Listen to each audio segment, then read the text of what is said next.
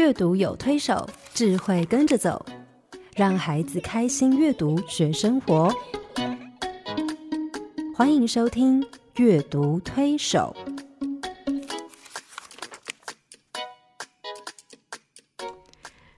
各位听众朋友，你好，我是黄乃玉。各位听众朋友，大家好，我是刘青燕，欢迎大家一起加入阅读推手的行列。黄老师啊，前两个礼拜我们谈到孩子的一些阅读的特质，尤其是啊书跟孩子之间的关系哈。那我觉得其实图画书非常有趣的一个部分是，它是一个图跟文字的结合，嗯啊，然后它是一个化繁为简的艺术，是，所以它不但有文字的文学，嗯，也有啊图像的艺术在里面，是。所以我想，我们也许接下来这两个礼拜，我们就来。聊一聊，对啊，来谈一谈，就是图画书里面的文学跟图画书里面的艺术性。对呀，我记得你上次还特别提到，就是说它的那个图跟文一起说故事，对这个特性啊。是。呃，其实很多人一想到书就想到文字嘛，对对。可是图画书呢，又叫 picture book，好像整本书打开，你先看到的是图。嗯，其实对孩子来讲，他那个同时能够欣赏文字跟欣赏图画，那种幸福是没有什么其他事情可以比拟的哈。对，所以对啊，尤其是对低幼的儿童来说，图画书其实是他们接触文学跟艺术。非常重要的一个开始跟开端，对，呃，很多小孩是从呃阅读图画书的过程里面开始学会认字，对，啊，然后开始去接触艺术的表现，是，所以我想啊，这个礼拜我们就来谈一谈图画书里面的文学性，哈，好啊，对，因为我觉得文学给我们很多，我们自己在读文学作品的时候，会让我们有很多情绪的宣泄，然后很多情感、内在情感我们说不出来的东西，好像作者透过这么一个文学作品帮我们表达出来。我想，其实孩子在阅读的。时候同样也有，我们上次提到孩子的阅读特质，他好像其实是非常深入而且很深刻的摄入在啊故事里面哈。所以我想他们在读一本书的时候，我们在念给他们听，嗯，那在诠释这个文本的当下，他们其实也是在经历、在体会、在欣赏这些文字的优美。对，嗯，他们其实是全人在阅读，对，就是动用他所有的感官，而且勾起他过去他所累积的一些生活的经验。他是用他整个的生命在阅读，是对，所以很多父母会跟我说啊。儿童文学，因为我们在学校开课，对，叫做儿童文学。有一些父母就说：“哎，我们学理工的。”嗯，其实我就问他说：“那你呃童年有没有看过什么东西让你印象很深刻，让你很感动？”哎，他都想起来。我说：“其实儿童文学并不是只有文科的人的专利啊，我们每一个人其实也需要生活在文学里面，尤其孩子。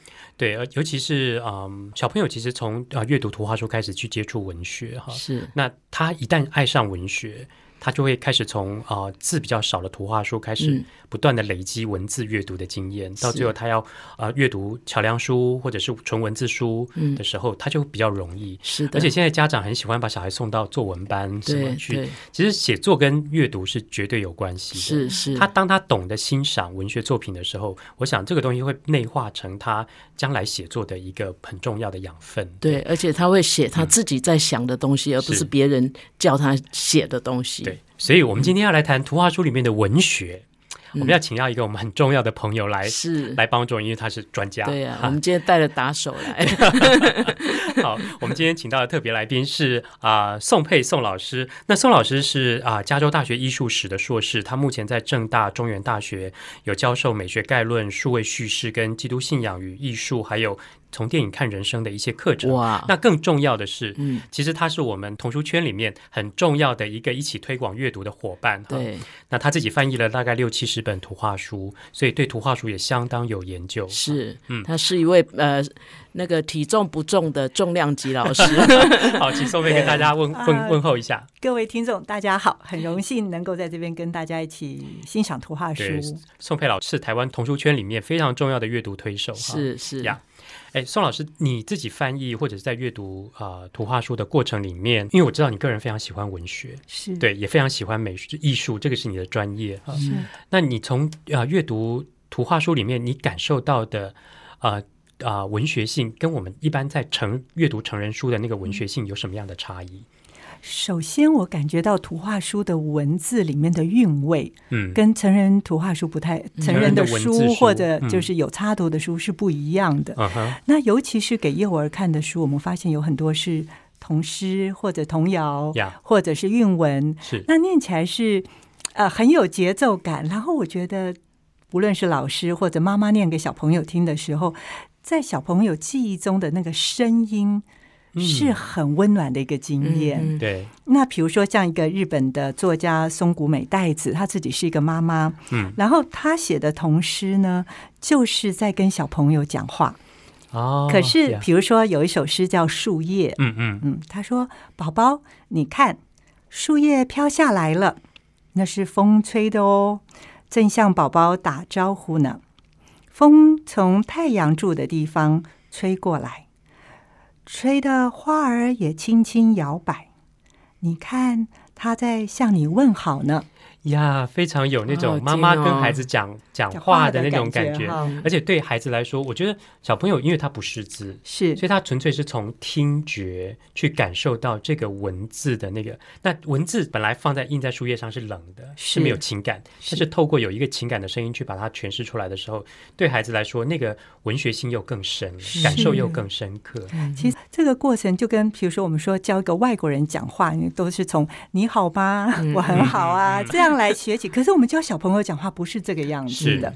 就像刚刚这首短诗，其实我们是教他怎么样在感受这个世界，对，感受他自己跟这个世界的关系，不论是自然，不论不论是人，好，他在建立一种关系。所以童书的，尤其对呃幼儿的这种文字，嗯嗯，特别有有一种把小朋友跟世界连接在一起的味道。树叶飘下来，我们大人怎么可能会去想说？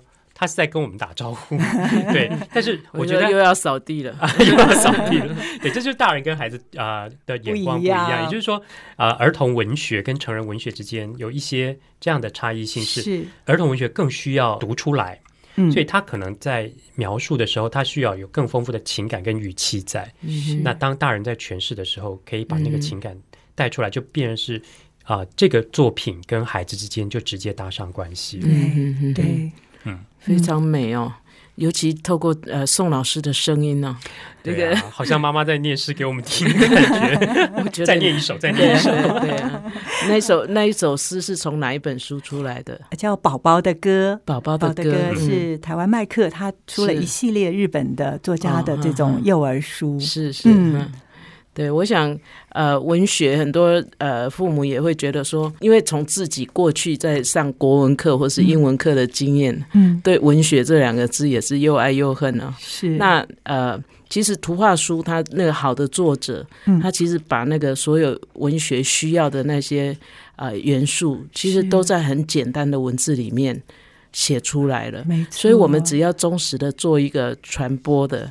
就是把那个呃文字好好的念出来，是其实让孩子去感受，是不是就可以了呢？对，我觉得就是可能大人要先喜欢这本书，是是，比如说喜欢那首诗，嗯，他念给小孩听的时候，可能他就会把那感觉带出来。所以大人在自己在看书的时候，也不要只是眼睛看，是因为我们习惯默读。对，他其实像这种很有文学性的书，你念出来，你自己也会很感动。是，对，对，即使是好像是写给幼儿，其实。我觉得成人一样会被他感动，所以图画书也变成是不只是一个给零到三或者是五到八的孩子看的，而是真的是到我这个年纪或者到更老的时候，我们还是会欣赏他。所以我觉得，如果一个小孩小小孩，嗯，从妈抱被妈妈抱在怀里的时候，就听他在读这样的文字，是。这样有情感的文字，我觉得对他的语言跟将来的那些。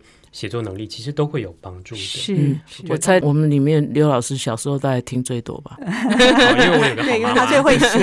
我有一个好妈妈，她常 那么文思泉涌，这样只要有压力就写出来了。那那我要问刘老师，那你以前啊睡觉前有没有听过什么故事？哦，睡觉，我小时候睡觉前听最多的就是那个我妈妈讲的那种圣经故事。她其实我我我母亲因为是的老师，所以。他其实还蛮会讲故事的。嗯，那我睡觉听最多的是圣经故事。是，但是我现在现在知道，小很多小朋友睡觉前都是听各式各样的故事。嗯，对。对，尤其像我觉得国外特别有一种类型的书，就是睡前的书，对，最后一页都是都睡着。对对对对对，其实应该叫催眠书。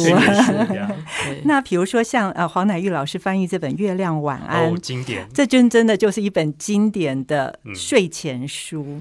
那这本书原来的英文就呃押韵哈，它的韵押的非常的嗯漂亮。漂亮，然后整个那个韵律感也很对，它有一个很明确的节奏感在那边进行。对，所以你念英文的更有，你念英文，我我先念一段英文，然后那个刘老师来念中文。一开始他说：“In the great green room, there was a telephone。” and a red balloon, and a picture of the cow jumping over the moon.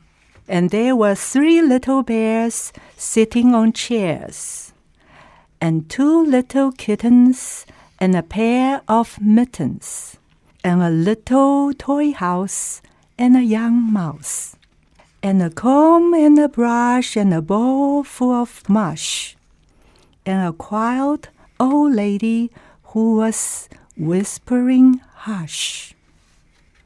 Good night, room. Good night, moon. Good night, cow jumping over the moon. Good night, light and the red balloon. Good night, bears. Good night, chairs. Good night, kittens and good night, mittens. Good night, clocks and good night, socks. Good night, little house, and good night, mouse. Good night, comb, and good night, brush. Good night, nobody. Good night, mush. And good night to the old lady whispering hush. Good night, stars. Good night, air. Good night, noises everywhere.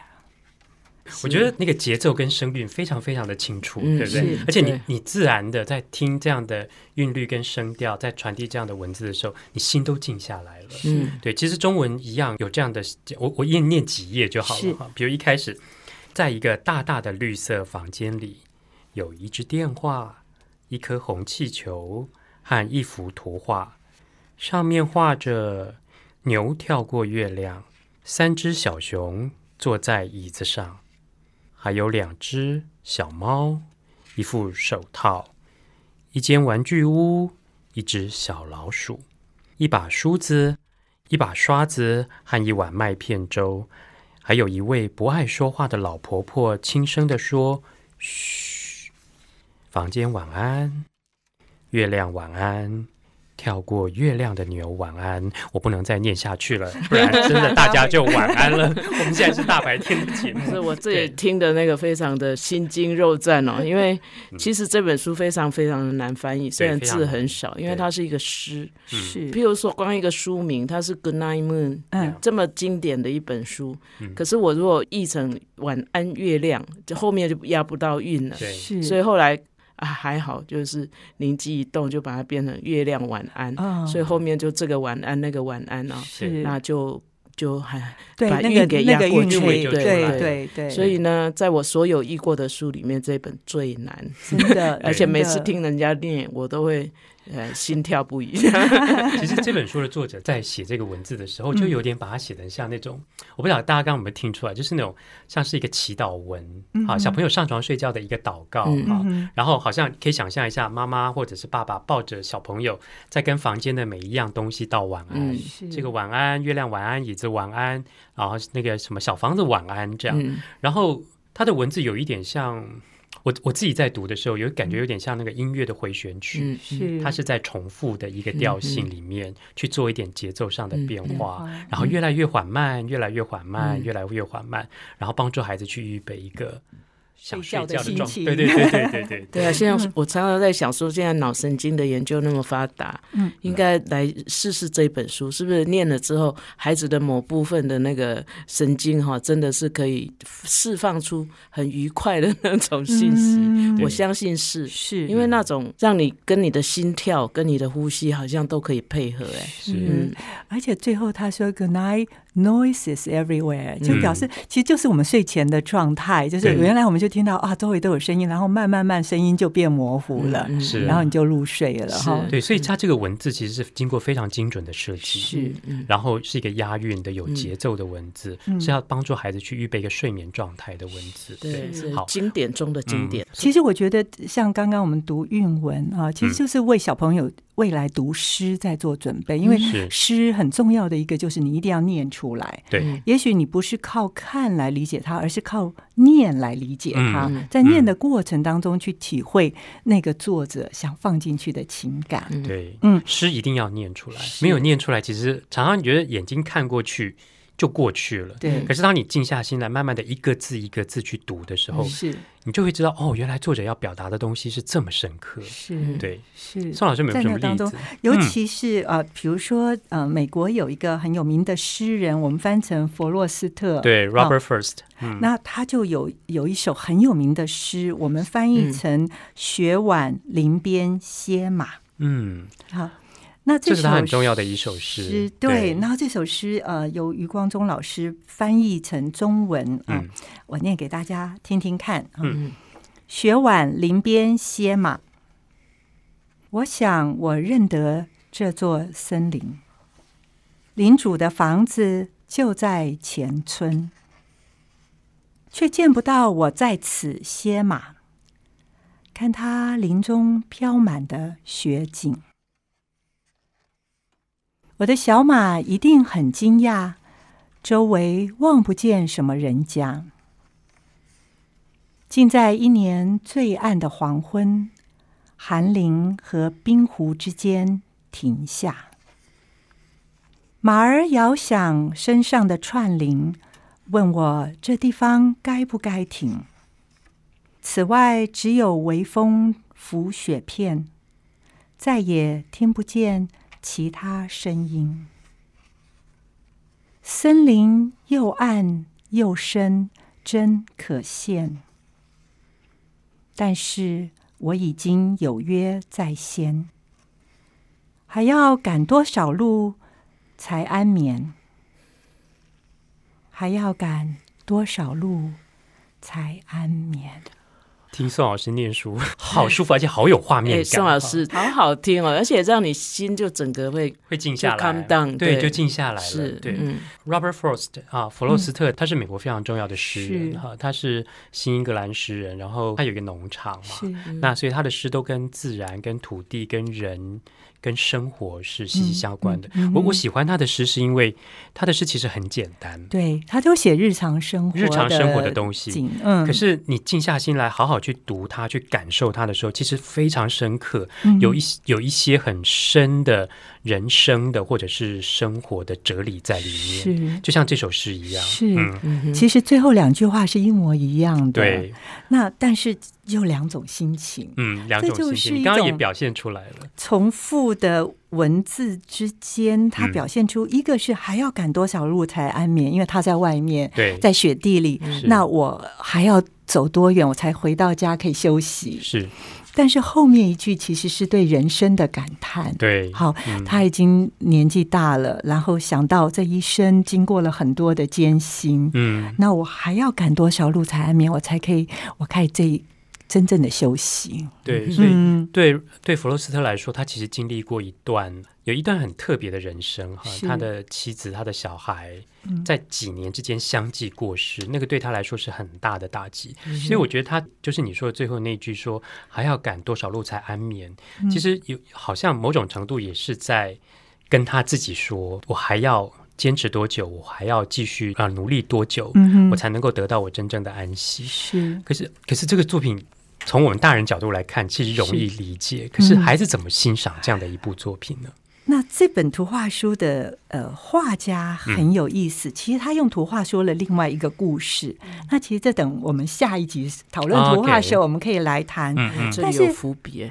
对他其实图画就是很清楚的交代了一个故事，但是文字当中，其实我每一个字其实都很简单的。我想我认得这座森林，嗯，哦，然后领主的房子就在前村，嗯，其实是非常浅白的文字。对，那就像我们读唐诗，小时候读唐诗哪懂啊？哈，哪懂它背后的意思是什么？但是我们就可以背。可是背啊背啊，到到等到像我中年的时候，我再回头读的时候，那个情感就出来了啊。是，其实我们鼓励孩子读诗有一个很。重要的作用其实是帮他储存在他的记忆里面，对。然后他用他一生去体会那个背后的意思，他在每一个年龄就会体会到不同的意思。对，其实图画书也是这样，不是吗？是啊。就是我们小时候看是一种感觉，那像用心中年的心境去看，他又有另外一种感觉了。对，难怪啊，日本的那位啊，松居之啊，柳田邦男哦，柳田是不是柳田邦男？是柳田邦男。柳田邦男说，图画书要三读。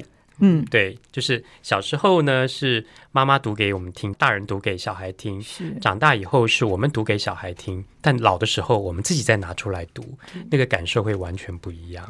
对对，所以一本图画书是可以读一辈子。是因为它其实都是成人作家写的，他都是既历练过人生，然后回头来写给小朋友的。是嗯，好美的诗。所以其实小孩子从啊韵文那个简单的儿歌韵文衔接到。你看，连这么难的、这么有复杂人生经历的一个文学作品，都可以简化繁为简，简化成一个这么让孩子亲近的一个图画书哈。其实这种形式啊，表现真的不容易哈。对，所以从简单的这些诗的啊，比较文字。短的这些诗作开始，小朋友可以接触越来越多的内文字的内容，跟更复杂的一些文学的表现的形式。是对。那接下来，我想小朋友读的比较多的是故事吧？是对。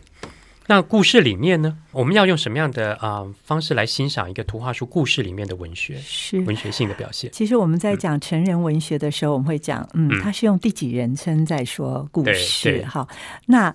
这个人称就很有意思，就是说，如果是第一人称，那我就是在说自己的故事，或者我看到什么，那我用第三人称，我就在用我的观点来描述第三个人。嗯，那其实图画书里面也是这样，也因此图画书的翻译很不容易的是，你能不能抓住那个作者的口气？是啊，那。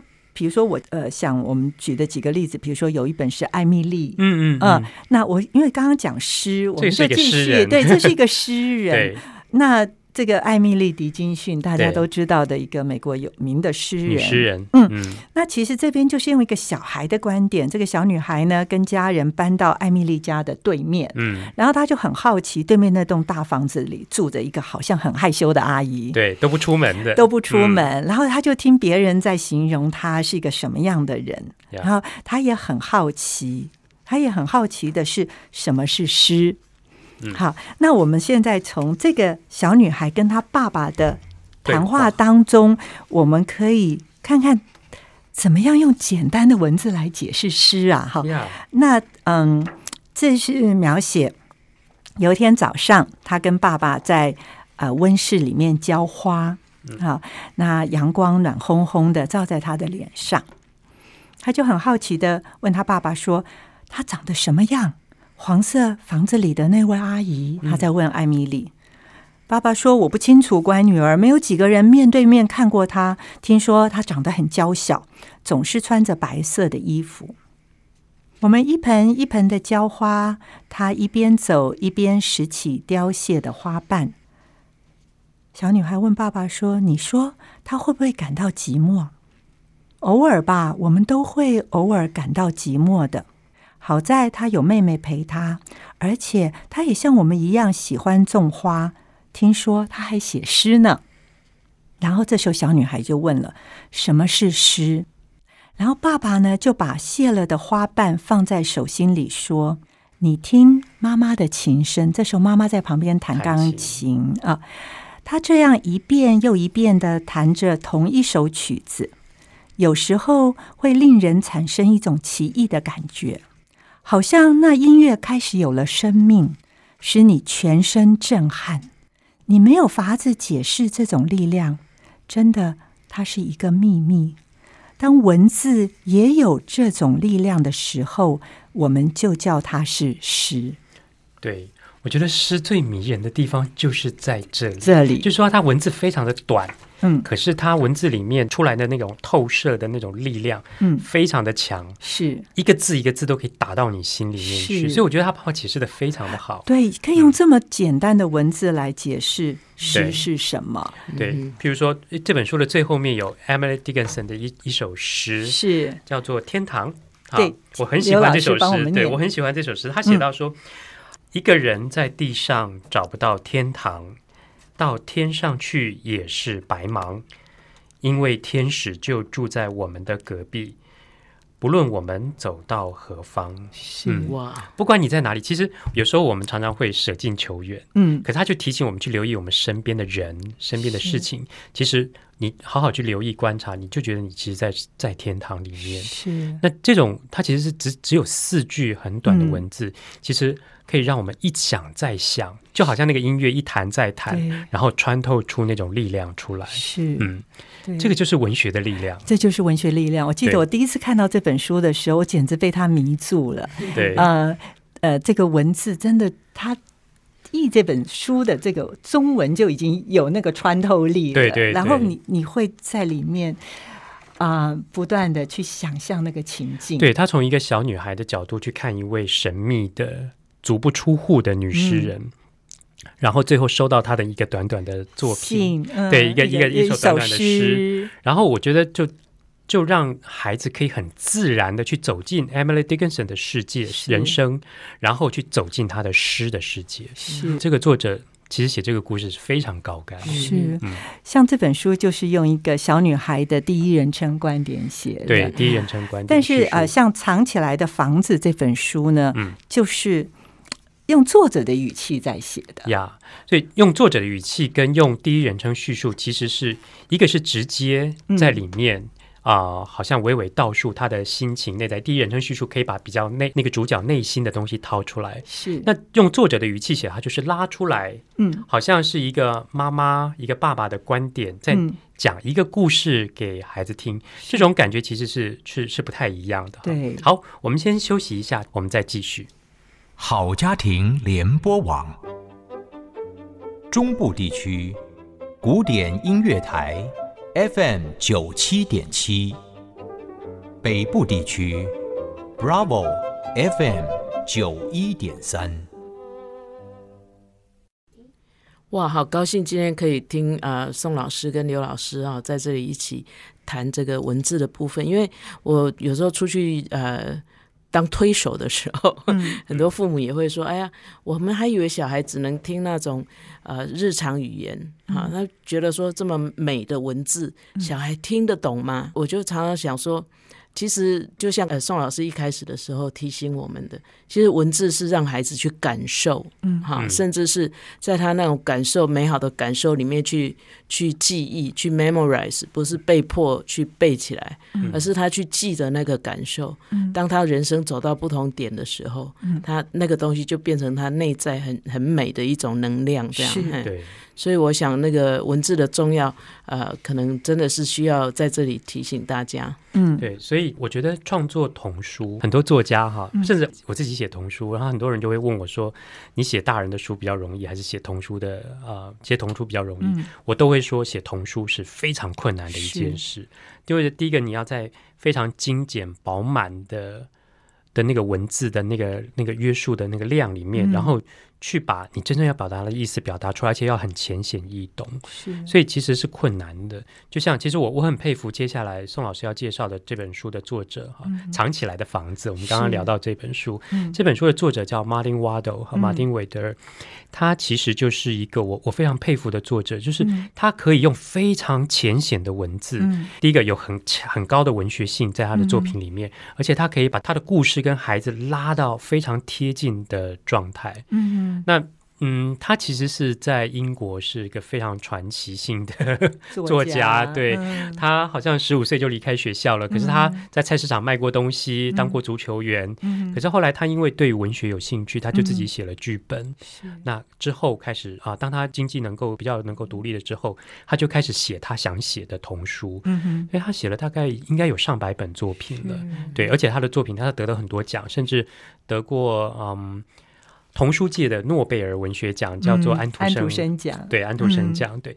藏起来的房子是我非常喜欢的一本书。这个有别于他平常写给低幼儿童看的那些啊很简单的书，他其实要传达的是一个比较啊内敛的、比较有情感的一一个故事在里面。对，宋老师帮我们介绍一下这本书，嗯。藏起来的房子是他有一天在散步的时候，嗯，他就看到了一栋老房子荒废了，嗯，上面都长满了爬藤，是，然后给了他灵感，写了这本书。很有意思的是，他也不觉得写一栋荒废的老房子给小孩子看合不合适，嗯，但是他就可以借着一个简单的文字，把他对那个老房子的想象。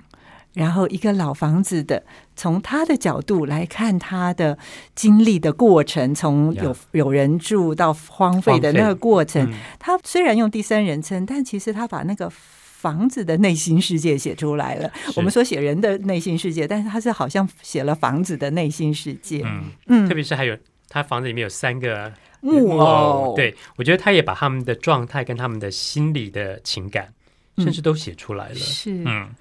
这本书最有意思的就在文字上面最有意思的是哈，比如说他刚开始说，在一条小巷子里有一栋小房子，里面住着一位老人，他叫做布鲁诺。他住在小房子里觉得很寂寞，于是做了木头娃娃来陪伴他。他一共做了三个娃娃，正在编织的是梅西，拿着铲子的是罗夫，而背着背包的是温内克。好，他先介绍了这个主角，对一个老人跟他的三个他的三个娃娃，然后说啊，接着他说，木头娃娃坐在布鲁诺的窗台上，看着他在园子里工作，种马铃薯和包心菜，还有防风根和豆子。有时候布鲁诺会和他们说话，但是说的不多，因为布鲁诺很清楚他们是木头娃娃，不能回答他。嗯。木头娃娃虽然不说话，但是我猜他们很快乐。嗯，对。这时候作者突然出来了，说：“我猜。”好，然后这时候其实帮我们拉近了读者跟木头娃娃的距离。对。那所以小孩子其实在这边其实就会开始认同那三个木头娃娃，因为后来布鲁诺就离开了，对，然后这房子荒废。了，然后这三个木头娃娃就一直坐在窗台上，一直坐到窗台上，直到窗子上全都是常春藤爬满了，等那屋子里面有蜘蛛网，对，所以他们慢慢慢慢被忽略了，被遗忘了，嗯，比如说他就说。窗口除了蜘蛛网，就什么也看不到了。因为他们是木头娃娃，所以什么也没有说。不过我猜他们有些寂寞。对，嗯嗯，我觉得好像是在写现在孩子在家里，爸妈在外面忙，所以会有共鸣。对，所以那个“我猜”那两个字其实非常重要，在这本书里面，作者在这个时候。他是一个叙叙事者，可是这里他跳出来，其实去点出那个木头娃娃的一个没有情感、没有生命的木头娃娃，可是就赋予他从作者的角度赋予他的一些感受跟状态。是，然后小朋友就很容易哦，对耶，可以体会到，如果我在那边坐很久，嗯，我是那个木头娃娃，我在那边坐这么久，窗户都被遮住了，我也会很孤单、很寂寞，因为我的主人不知道到哪里去了。嗯，所以图画书的文字。可以说，就是要把小朋友带到一个情境当中，然后让他感受，让他经历。对，所以他需要去认同那个书中的角色。对，然后作者的一个功力就在于他有没有办法把小朋友拉到故事里面来，然后让他感受那个角色，跟着他去经历。不论是冒险，不论是像这样的一个被遗忘的过程，或者经历他的忧伤、他的情绪的变化等等，嗯，对。所以，所以这就是童童书比比成人书难写难的的地方难的地方，嗯。因为你要让孩子很具体的去感受这些，并不容易。嗯。也许我们在做一个叙述上很容易交代过去，是。但是让要把孩子直接拉到那个书里面去，去去感受，尤其是孤单这件事情。现在小孩子都很喜欢父母，有父母习惯有父母陪在身边，嗯但其实孩子很多时候，即便有大人陪在身边，他们的内心是孤单的。是对，那那个孤单透过这样的文学作品被凸显出来。其实我在读这本书给小朋友听的时候，他们的感受很深刻。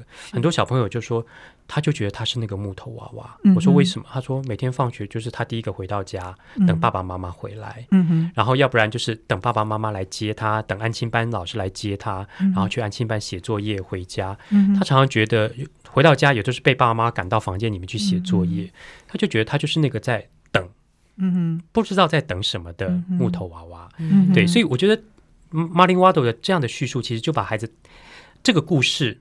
嗯看起来像是一个发生在英国的一个嗯荒废小径、对遥远地方的故事，可是马上拉到孩子的心理世界去了。是嗯，所以小孩子就可以借着书中人物去体验，对，一方面引起共鸣，一方面去体验。嗯。对，所以这是这本书很受小朋友欢迎的、嗯 很重要的、点。感觉又有点神秘感。呀是。我是，小时候也很喜欢看那种古屋，然后就自己很多想象。对，最好还有地下道。对对，所以我觉得这本书也真可是的很我觉得享受。，对我也觉得 Martin Waldo 在最后的安排很好，因为后来来了一个新的家庭，是。这些木头娃娃有新的主人，有一个小女孩重新帮他们上了色，是，那个带给孩子很大心理的满足。是虽然我孤单，但是嗯。我到最后是有一个盼望，有一个希望在。那我会跟这些木头娃娃一样，嗯重新得到疼爱、嗯。嗯关心，嗯。然后照被照顾。这个故事到最后带给孩子很大的安全感。是。嗯。那个小女孩，最后就新家的这个小女孩，就是三个木头娃娃说：“你们瞧，这里有一个新的世界可以观赏，是因为他们在窗台可以看到满园的花，嗯，有一个新家可以看顾。”对，好，所以这三个木头娃娃变成他们可以看顾这个家，他对们是这家的一份子。然后这个爸爸就说：“就是我们的家。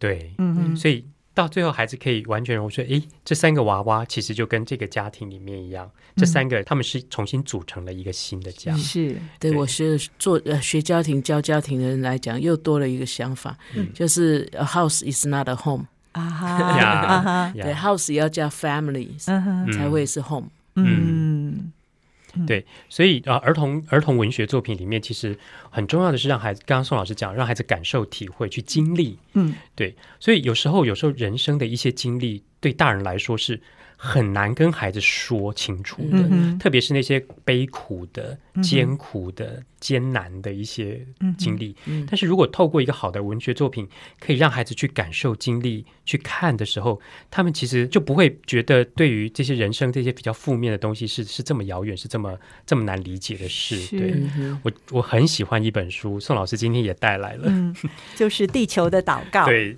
我房间里面大概有超过两万本图画书，很常常有人问我说：“这里面你最喜欢哪一本？”我到现在可能还是毫不考虑会把这本书抽你出来。的初恋吗？对，这本书影响我非常非常的大。对，嗯这本书啊、我很喜欢这本书，就是这这本书其实是作者写他小时候跟他的爷爷一起散步的过程。是那但是很多关于人跟呃呃人跟大自然之间的那种生命之间的关联，还有人跟人之间的关系，还有人跟啊、一个造物主之间的那个关系，嗯其实你知道这些东西非常的复杂，嗯可是它可以透过一个散步的过程，爷爷跟孙子之间的这个祖孙对话的过程，嗯就把这些都传递出来了。是。甚特别是当那个小男孩后来面对爷爷过世，嗯他的好像他的生活、他的情感、他的信仰整个崩盘之后，嗯怎么重组起来？嗯那个很难的一段人生经历，嗯其实作者都可以好像就在讲一个故事，这样就带出来，然后透过图像、透过文字，让我们去身临其境。对，这可以回应你刚刚所讲的，就是嗯。其实孩子的人生经验不多，对，但是图画书可以帮助他们预备。对，嗯。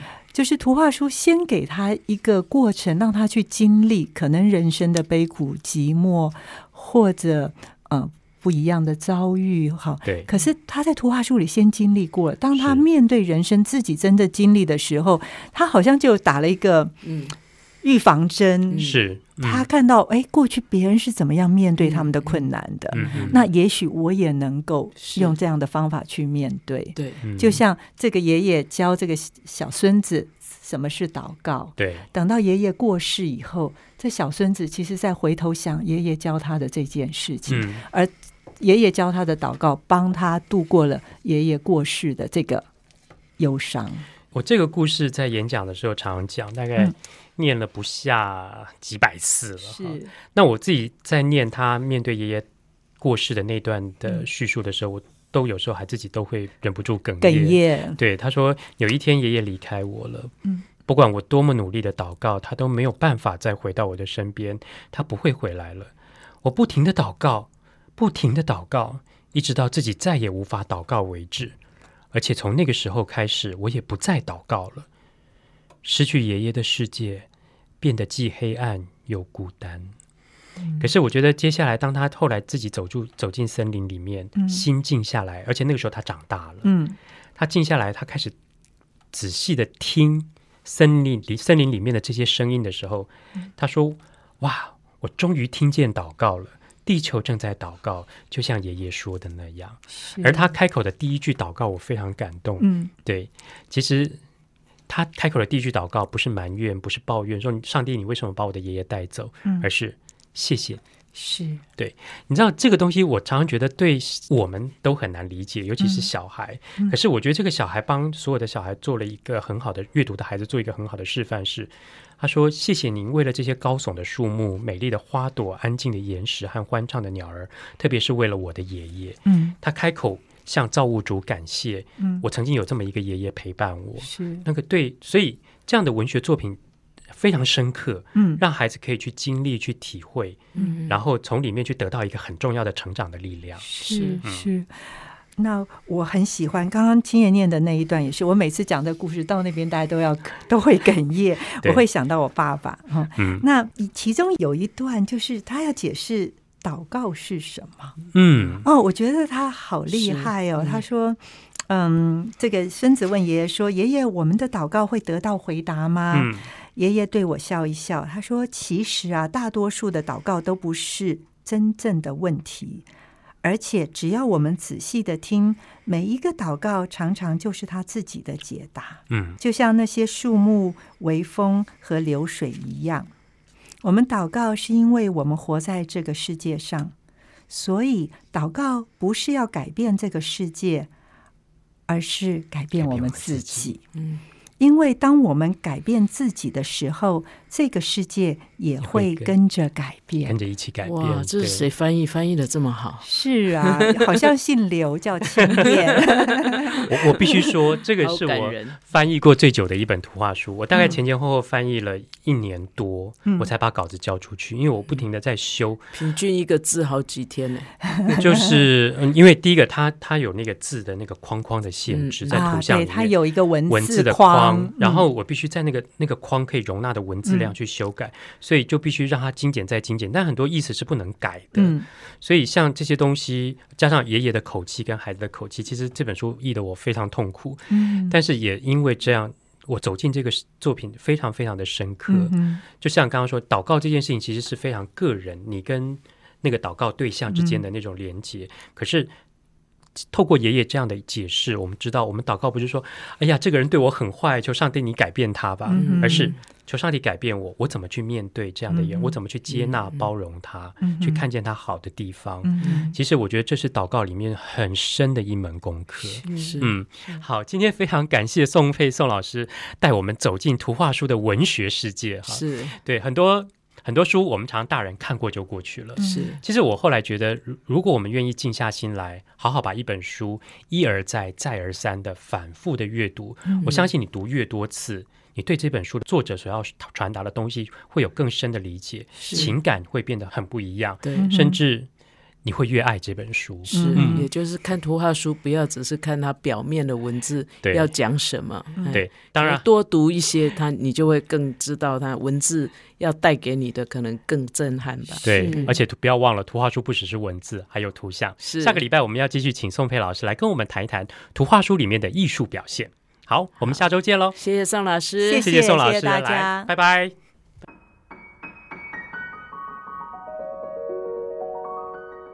乃玉老师的阅读小叮咛。各位朋友，今天我们来想一想，其实图画书呢，啊，除了让孩子在阅读的时候很快乐，它其实很重要的一个功能就是启发孩子对文字的兴趣。啊，我们想一想哈，勾扎勾扎，古人呢，哇，要做一张纸很不容易耶。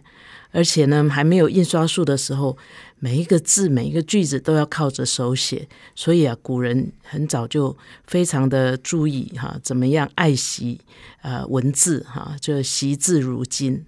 可是现在的人呢，因为纸张印刷啊都非常的发达，所以呢，书籍就可以大量的供应。嗯，有时候我们对文字反而没有太多的感觉。其实啊。文字除了我们看到那个表面的意思，也就是说你认得那个字之外呢，啊，其实还有很多耐人寻味的意义哈。就像英文的拼音，有有许多的那个同音异字哈。我们以前学英文的时候，不是都要考这个吗？哈，那我们的汉字呢，也有很多看起来很相像的字。那呃，阅读的时候，我们多多的揣摩啊，多多的玩一些文字游戏哈，跟孩子玩一些文字游戏啊，或者是品味那个啊，为什么用这个字不是用那个字哈？其实也能够得到很多的乐趣。其实我自己哈，因为年轻的时候就近视眼哈，所以我常常会有一些误读。虽然一开始觉得说哎呦很丢脸，可是呢，后来想想也很有趣啊。举个例来说，有一次呢，我在开车的时候，那我就看到前面那一个车子后面的那个车窗上贴了一个 sticker 哈，那我就远远的看，我就看哦什么什么什么地方的救难协会哈。可是呢，我一开始看的时候，其实是看成救鸡协会，所以呢，我就一路在想，为什么要救鸡呢？那救了鸡，要不要救鸭呢？那这些人到底跟鸡有什么交情？哈，那要怎么救呢？是救所有的鸡，还是只救某一些特定的鸡呢？啊，我一直想哈，我就看到救鸡协会，我就想了很多事情。那终于在在十字路口红灯停下来。然后我的车子靠近他的车子，我才看到说，哦，原来是救难协会哈。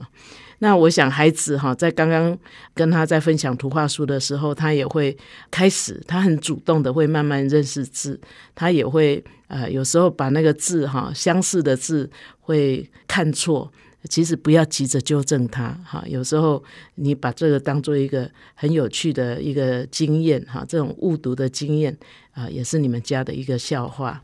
啊，希望啊，我们共同都能够享受啊，图画书里面的文字。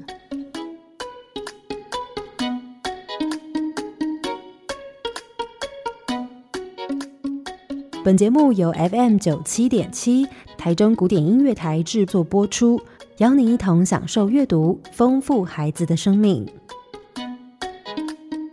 如果你喜欢这个节目，欢迎订阅并分享给你的朋友，一起让孩子开心阅读学生活。感谢您的收听，我们下集再见。